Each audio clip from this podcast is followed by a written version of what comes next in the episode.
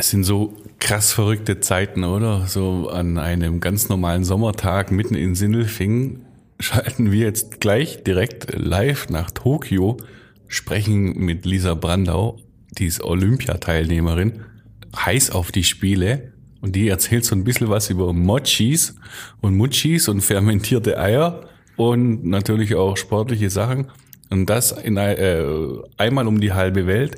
Also total verrückt. Ich freue mich auf dieses Gespräch. Podcast BB. Podcast BB.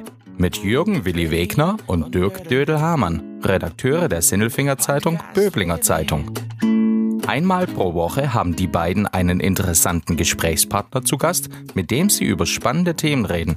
Es geht um Sport, Kultur oder Essen, über Politik und außergewöhnliche Projekte. Folge 112 Olympia mit fermentierten Eiern. Die Schöneicher Mountainbikerin Lisa Brandau hängt im Olympischen Nachtquartier an der Strippe, verpasst die Eröffnungsfeier, wundert sich über warme Kloschüsseln und genießt jeden Moment in Japan. Lieber Dödel, gib mir doch bitte One Moment in Time. Bist du schon wieder bei Olympia?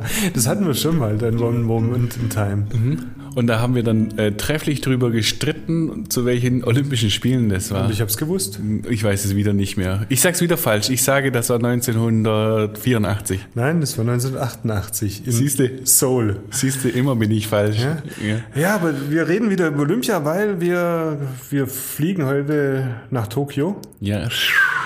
Ja, am Freitag beginnen die Sommerspiele, endlich nach einem Jahr Verspätung. Mhm. Haben gleich die Lisa Brandau am Telefon. Glaubst du, die finden echt statt, die Sommerspiele? Ja, natürlich finden die statt. Haben Lisa Brandau am Telefon, Mountainbikerin aus Schöneich, die Olympiateilnehmerin ist. Freuen wir uns sehr auf sie, mit ihr, über sie, durch sie. Und ähm, quatschen jetzt so ein bisschen über Olympia. Olympia, was bleibt dir? Hast du so Olympia-Momente, die bei dir hängen geblieben sind? Ich habe, wenn du mich so fragst, habe ich meine erste olympische Begegnung in einem Buch. Das ist das Erste, woran ich mich erinnern kann. Also, früher hat man das so gemacht, so zu sportlichen Großereignissen hat man sich dann hinterher Bücher und Bildbände gekauft und mein Bruder oder mein Vater, das weiß ich gar nicht mehr, der hatte den Bildband von Montreal 1976. Und da, da weiß ich noch, da gab es einen, einen Ringer, einen dicken Ringer, der war da abgebildet. Aber vor allem auch so eine rumänische ähm, Turnerin. Ich habe tatsächlich zufällig gerade nachgeschaut, die hieß Nadja Comaneci. Die perfekte 10 hat sie geturnt, als erste Frau, the perfect 10. Perfekt 10. Danach kam nur noch Bo Derek auf dem Pferd, glaube ich. Also perfekt. ja, das war stark. Das, aber das ist in der Tat mein erster olympischer Moment. Und der, mein, mein zweiter waren dann... Warte, warte, äh, warte. 76 Montreal. Ja. Hey, da hat Hans Lutz Gold gewonnen. Ja, ja, ja, unser Radfahrer. Ja, aus Altdorf. ja. Ja, immer mal wieder dran erinnern. Ja, stimmt. Und ähm, dann das erste Olympia, wo ich mich tatsächlich auch olympisch gefühlt habe, das ist ja ausgefallen für uns. Das war 1980 Ja. in Afghanistan. Ja wegen Afghanistan in Moskau. Ja, so. genau. Und da, Die da hätte Russen nämlich sind nach, nach Afghanistan marschiert und wir wurden nicht nach Olympia. genau, wir hatten da so einen Zehnkämpfer, äh, Guido Kretschmer, hieß der Ja, so? genau. Mhm. Mit einem Bart. Für den war ich, aber der durfte auch nicht hin. Wie so ein Wikinger. Der war, glaube ich, war doch zu dem Zeitpunkt Weltrekordhalter oder so. Oh, jetzt ganz dünnes Eis. Der, das ja, weiß ich jetzt auch nicht, aber er hatte sehr kurze Höschen an, das weiß ich noch. Ja, die langsam wieder modern werden. Ich freue mich drauf. Mhm. Die sind schön luftig dann an den beiden, das gefällt mir sehr gut. Was ist denn so dein, dein erster olympischer Moment? Die man gesehen hat. Ich weiß, also die ersten, die ich richtig verfolgt habe, 84 in Los Angeles. Das war Carl Lewis. Klar. Mhm. Klar, und seitdem ist Carl Lewis. Carl Lewis ist mein Und der Rocketman bei der Eröffnungsfeier. Ja, den wollte ich dir sprechen. Das hat der Eröffnungsfeiern. Sag ich, kannst du dich an irgendwelche Eröffnungsfeiern erinnern, die man so angeschaut hat? Irgendwelche Sachen. Ich kann mich an nichts erinnern, aber an diesen Raketenmann in Los Angeles, wie der ins Stadion da reingeflogen ist. Der war sensationell. Mit seinen Düsen. Und alle haben gedacht so, boah, die Amerikaner wieder. ja. Und ich kann mich daran erinnern, dass die amerikanische Mannschaft, die hatten lauter coole Klamotten von Kappa. Und danach war Kappa mega angesagt. Stimmt, Kappa, die Marke, wo sich die beiden Menschen mit ähm, rücklinks gegenüber sitzen. Genau, und die hatten so coole Klamotten an und danach mussten wir unbedingt Kappa-Trainingsklamotten haben. Ja, du waren, bist ja so ein Markenfetischist, gell? Nein, aber Kappa war, war das in Sindelfingen nicht so. Also wir mussten schon, schon Kappa tragen. Nee, es ging so. Eigentlich nicht. Eigentlich nicht, nö. Also es gab so ein paar Kappa-Träger und die fand ich dann eigentlich auch relativ gut, aber insgesamt waren das die Zeit der Pullis, wo große Schriftzüge drauf waren. Ja, Hugo Boss. Ja, oder Marco Polo oder sowas, das war ja Genau. wichtig. Heute muss es wieder klein irgendwo in der Ecke stehen bei den, bei den Leuten, glaube ich. Nee, nee, nee, nee, nee, nee, ist nicht. Wir sind immer noch. Äh, Ach so, ja, du bist ja so klein. Mo- Modemann und ja, äh, Eröffnungsfeiern weiß ich, habe ich immer sehr gerne angeschaut. Da saß man vorm Fernseher und mir geht's mit dir, ich kann mich an keine erinnern, aber man saß immer vorm Fernseher und hat dann gewartet, bis endlich Deutschland reingelaufen ist. Das hat dann immer acht Jahre gedauert und dann äh, war der Moment auch schon wieder vorbei. Ja, aber wenn die dann da waren, die hatten meistens die schrägsten Klamotten an. Ja, die so sahen welche so cool aus. Strohhüte aus, die sahen aus wie, wie, wie frisch von der Alm gepflückt. Ja. Die, Lisa wird ja nachher gleich erzählen, dass sie äh, es ziemlich cool findet, äh, diese Klamotten zu haben. Die hat uns auch schon Foto Ja, geschickt. weil sie musste sich nicht raussuchen und sie auch nichts dafür bezahlen. Und das muss man sich wieder überlegen. Mhm. Du hast da eine Sportlerin, Ja, die sich für Olympia das hart erarbeitet hat, äh, alles untergeordnet, jahrelang. ja. Ähm, kein Team, kein, äh, das, äh, kein Support, Schwierigkeiten mit Sponsoren zu finden. Zwei Kinder zwischendurch gekriegt auf dem Weg. Ähm, ist bei Olympia und dann freut man sich auf Olympia und darüber, dass man Klamotten gestellt bekommt. Ja, Liebe stark. Fußballer, ähm, da mal eine Scheibe abschneiden, ne? Ja, Fußballer bringst du natürlich wieder ins Spiel. Ist eine andere Welt, ist halt so. Es geht unseren ganzen Sportlern hier aus dem Kreis. Wir haben ja sechs Leute unten in, in, Ja. in Tokio, in Japan. Ich zähl mal auf, Perfect vielleicht kriegst du zusammen. Ja, die perfekte Sechs, genau. Äh, Wir haben den Konstantin Preis und die Carolina Kraftzig in der Leichtathletik. Die rennen die 400 Meter Hürden. Vom Ja. VfB Sindelfingen sind die. Dann haben wir die Bahnradfahrerin Franziska Brause. Die wird in der Mannschaftsverfolgung antreten. Das ist, das ist cool. Wo Auf der Bahn. ja, das, das mag Da ich immer geht's ab, gern. ja. Der Deutschlandvierer. Sie ist Anfahrerin auch. Und Ja. die hat tatsächlich ähm, Medaillenchancen und äh, fährt für Öschelbronn.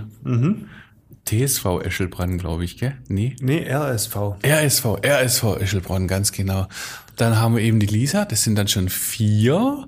Und dann haben wir die Kim Bui. Ja, Die- da wird geturnt. Ja, die Turnerin aus Eningen. Die ist auch stark, gell?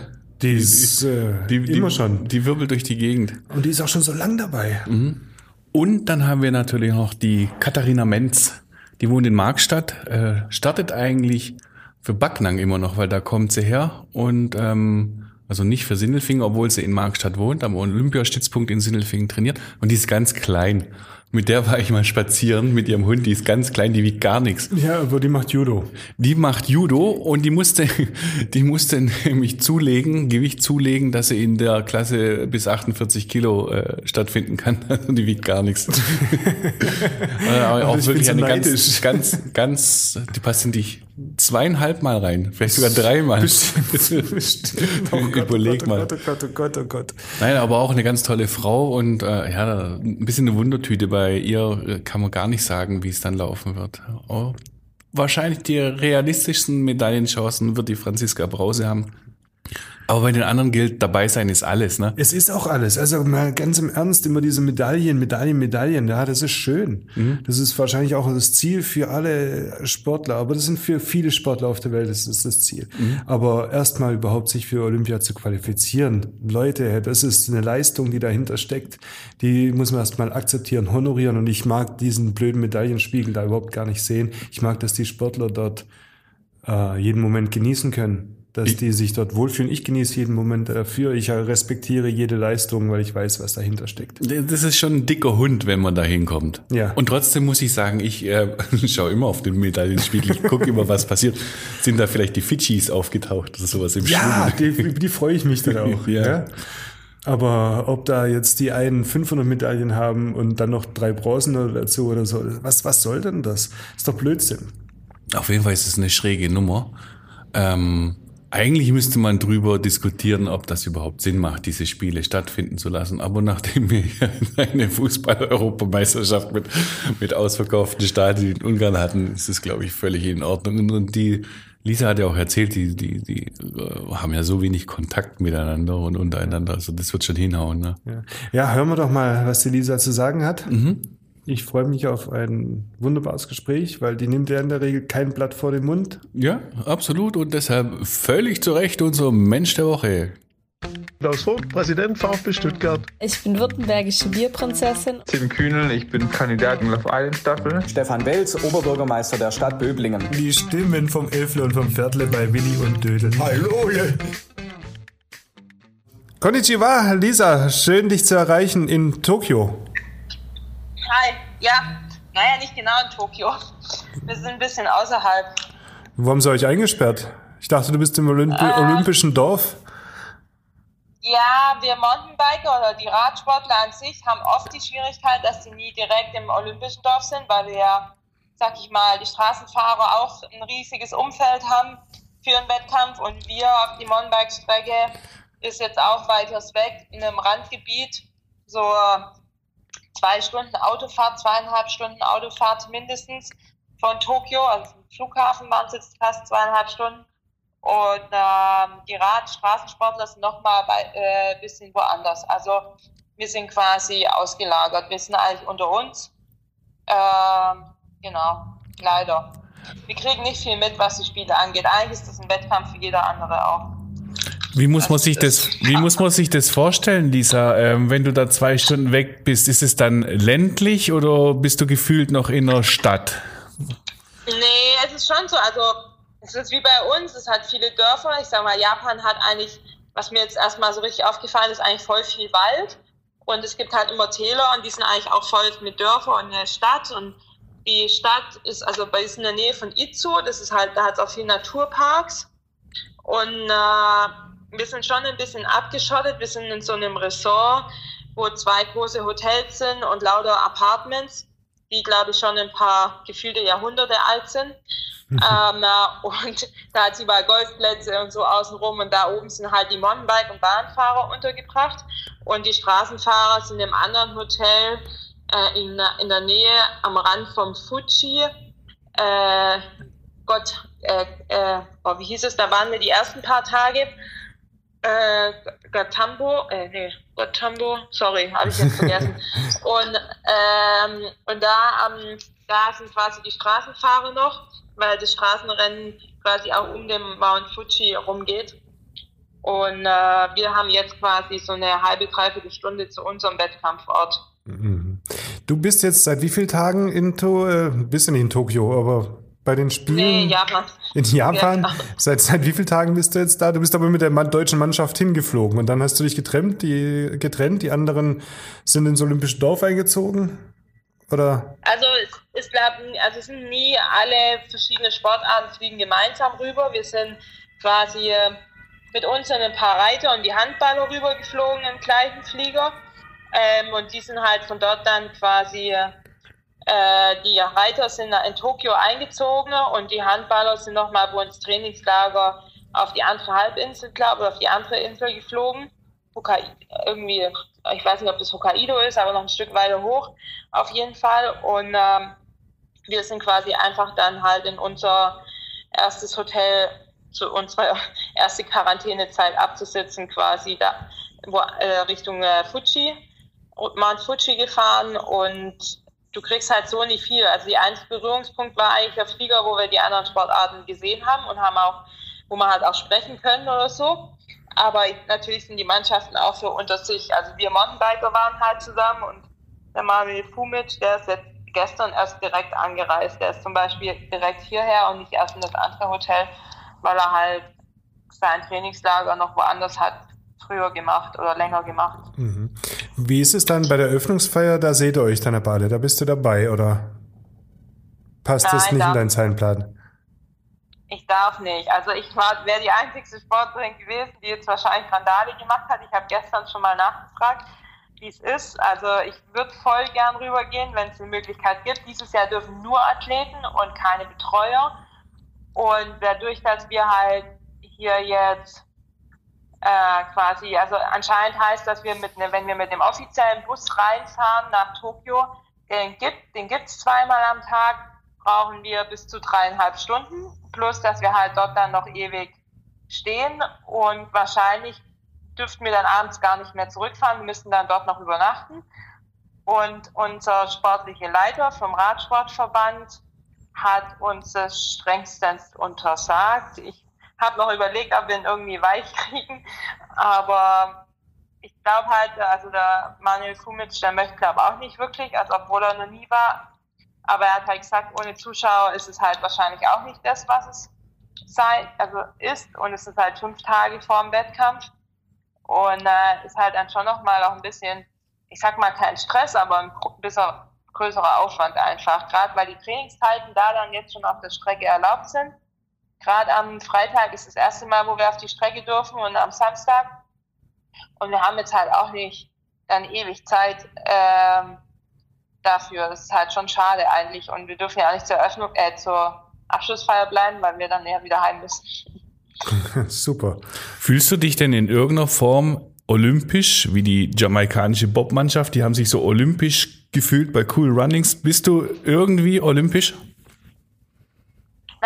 Ist cool. Also die Japaner sind auch ziemlich nett. Wir haben alle die gleichen Klamotten an. Es gibt super viele strenge Regeln. Ähm, ist halt wegen der Quarantäne ein bisschen doof, weil wir ja eigentlich offiziell noch in Quarantäne sind. Deshalb dürfen wir auch nicht uns frei bewegen. Müssen auch auf bestimmten Strecken dürfen wir nur raus zum Training. Ähm, gab auch schon Ärger, weil halt Einheimische dann quasi gesagt haben, hier fährt ein Straßenfahrer durch die Gegend, äh, das sei nicht erlaubt. Ähm, deshalb müssen wir da voll aufpassen. Ich sag mal, es ist schon cool, so ein bisschen, es ist schon irgendwie olympisches Gefühl, weil du halt weißt, okay, du hast halt was erreicht, was nicht alle erreichen. Und äh, es war halt auch harte Arbeit, das zu erreichen, ähm, egal wie es jetzt ausgeht am Schluss. Und so auch mit den anderen alle in einem, also wir sind jetzt alle hier zusammen untergebracht mit den die meisten Sportler sind hier, sind ein paar ausgezogen, die, glaube mehr finanzielle Mittel haben und nicht in den Apartments haben schlafen wollen. Ähm, aber ja, es ist halt doch eine Gemeinschaft. Also ich glaube, die Anreise, die Einkleidung, äh, jetzt auch die Betten, äh, die halt mit einer speziellen Bettdecke, wo Tokio 2020 draufsteht und so, ist schon nochmal was Besonderes. Und ich denke, es bemühen sich auch alle richtig, dass wir halt Leistung bringen und es ist natürlich auch gefordert, dass wir Leistung bringen. Aber ich glaube, ich genieße es einfach trotzdem einfach, dass du mal da bist. Mhm. Ähm, Leistung bringen, du hast ja echt verrückte Sachen gemacht, um dich vorzubereiten, hat mir dein Mann erzählt, der Marco. Ähm, du hast in ja. morgens in der Sauna trainiert. Ja, also einmal wollte ich halt die Zeitumstellung schon so großteils weg haben, bevor ich hier gehe, weil ich eigentlich mein Training nahtlos weitermachen wollte. Bei mir war es ja, dass ich halt im äh, März, April also irgendwie einen ziemlichen Hänger hatte, weil ich gesundheitlich krass angeschlagen war. Ich glaube, mir hat es halt schon alles auch ein bisschen die Jahre halt aufsummiert, plus den Druck, den ich mir gemacht hat. Und dann kam noch aus dem Kindergarten, obwohl man es eigentlich nicht gedacht hätte, noch irgendein anderer Mist dazu. Es war aber nicht Corona. Ähm, und dann musste ich erst noch mal Pause machen. Und dann ist jetzt halt wichtig gewesen, weil ich ja nicht mehr viel Zeit hatte, dass ich halt einfach meinen Trainingsplan sauber, ohne große Unterbrechungen durchziehen kann. Und dann haben wir halt gesagt, okay, nach dem letzten Weltcup fangen wir schon an mit der Zeitumstellung zu Hause. Und äh, dann bin ich halt um drei aufgestanden und habe dann mein Training quasi jetzt zur Mittagszeit hier gemacht, so wie auch unser Start, Wettkampfstart ist. Also wir haben ja hier um drei Uhr Mittagsstart, also bei uns acht Uhr morgens. Und dann kommt ja die Hitze noch dazu, die wir jetzt bei uns trotz der schönen Klimaerwärmung ja leider nicht haben. Ähm, also, wenn ich jetzt nicht ins Trainingslager irgendwo hin konnte, einmal wollte ich auch nicht wegen den Kindern oder war halt jetzt auch nicht möglich, habe ich halt gesagt, ich muss mich ja irgendwie an die Hitze anpassen, obwohl ich jemand bin, der Hitze eigentlich gut verträgt. Also mhm. meine guten Rennen waren immer unter heißen Bedingungen. Und äh, habe dann aber schon, oh, das war aber schon vier Wochen davor, angefangen erstmal nur mit Sauna, verlängerte Saunagänge, ohne kalt duschen zwischen den Saunagängen und dann halt ähm, richtig Saunarad, Saunarad oder ich bin dann am Schluss auch nur viereinhalb Stunden auf der Rolle ohne Ventilator gefahren. Also da ist dir dann schon das Wasser äh, quasi runtergerannt. äh, um quasi das mit der Hitze zu tolerieren. Und ich muss sagen, ich bin hier angekommen, ich hatte kein Problem mit dem Jetlag. Ich konnte sofort mein Training weiterfahren. Ich habe Intervalle, ich habe mein ganzes Zeug einfach machen können. Ich hatte einen Tag, wo ich ein bisschen müder war, aber ich glaube, das, ja, das ist dann halt auch die ganzen Gegebenheiten. Also es ist halt mit der ganzen Corona-Testerei und alles dann auch immer anstrengend, nicht zu vergessen und so. Das heißt, die Form ist, stimmt jetzt wieder? Ich glaube nicht ganz, wie sie schon mal war, also, aber sie stimmt auf jeden Fall mehr als vor, vor fünf, sechs Wochen, ja. Mit wem hast du denn eigentlich Kontakt oder mit wem darfst du Kontakt haben? Wir haben hier gelesen, mit Einheimischen, das ist, das geht gar nicht, mit anderen Sportlern vielleicht. Mit wem kommst du so zusammen? Ja, also mit anderen Sportlern. Ich habe jetzt hier über ganz eine aus Deutschland, die hat mich angeschrieben, weil ihr Mann für eine andere Nation dabei ist, wie es denn jetzt schon ist, was er mitnehmen darf, ob Fahrrad darf oder nicht, oder ob du laufen darf hier. Und jetzt hatte ich ganz lustigerweise quasi ihn dann auch kennengelernt. Dann hatte ich halt mal mit denen so gesprochen. Dann hat man allgemein halt über verschiedene und die anderen Sportler kennt man halt auch. Man sagt halt Hallo bis jetzt. Wir sind ja jetzt erst zwei Tage quasi hier in, de, in dem Cycling Village, wo also die Mountainbiker und Bahnfahrer, die dann kommen, drin sind. Und in dem ersten Hotel, da waren wir alleine. Da war eigentlich niemand außer ein paar Straßenfahrer noch, also eine Straßennationalmannschaft von uns, von den Männern aber die warten halt, haben halt trainiert, haben andere Essenszeiten gehabt und waren wieder weg. Einheimischen, wir hatten halt ein, kommen wir gar nicht dazu, weil wir nicht raus dürfen. Also wir dürfen eigentlich auch nicht einkaufen gehen oder so.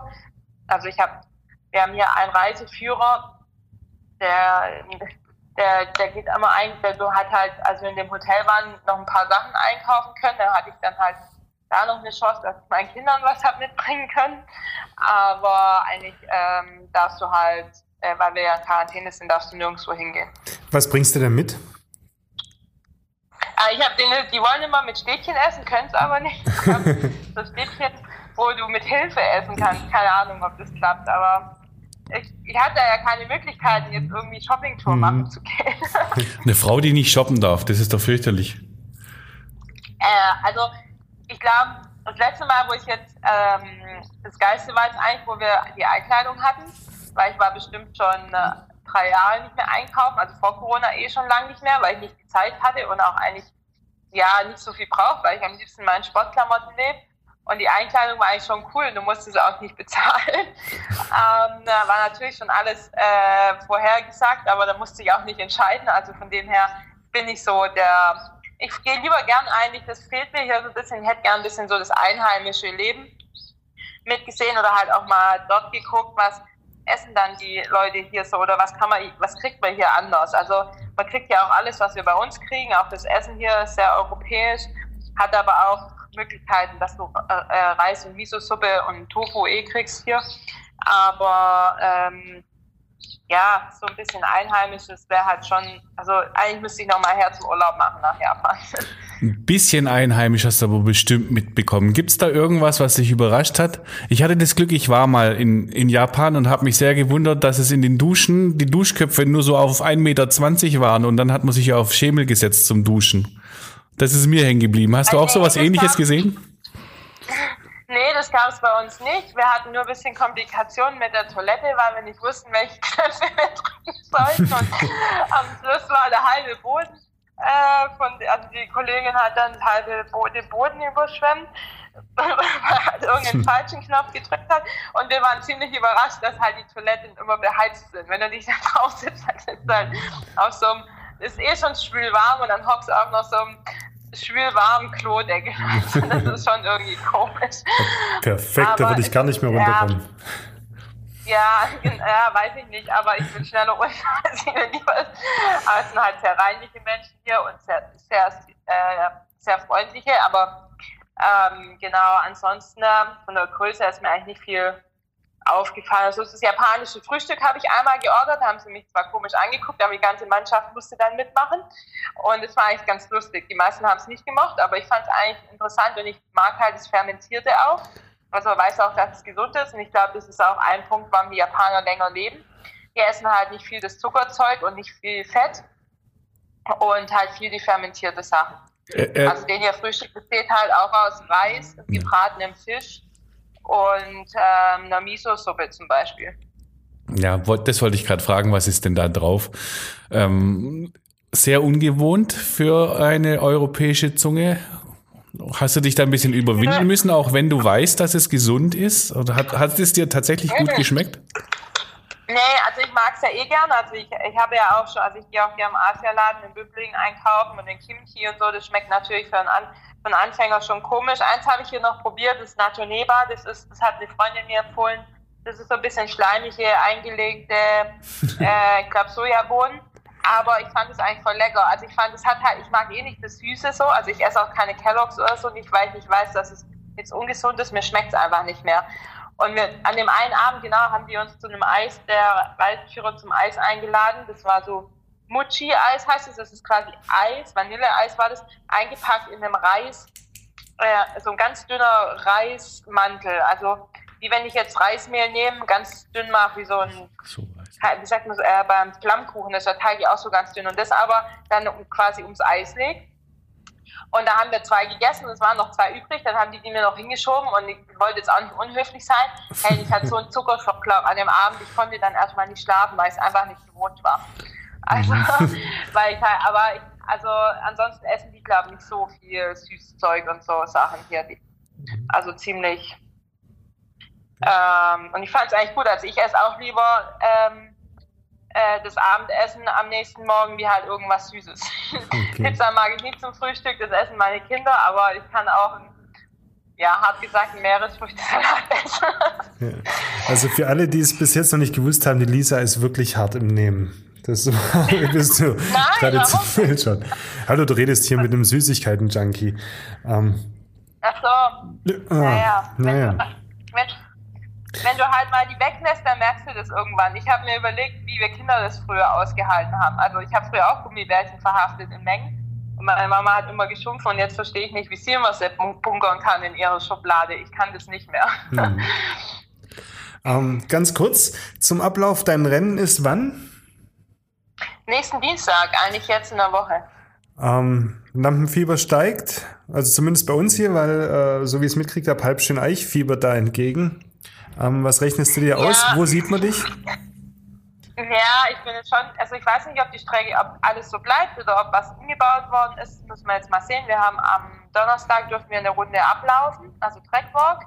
Und dann haben wir drei Tage Zeit oder vier Tage zum Trainieren. Einen Tag werde ich nicht drauf gehen, ein bisschen Ruhe brauche ich auch. Und also wenn man jetzt die Ergebnisse von diesem Jahr angucken, dann wird man mich mal nicht im vorderen Feld finden. Aber mhm. ich sage immer, man muss durch Tiefen durchgehen und wird auch stärker dadurch. Und ich glaube, ich weiß, was ich schon mal konnte. Ich weiß, dass es besser wird und ich hoffe, dass ich auf jeden Fall Richtung äh, vorderes Mittelfeld komme.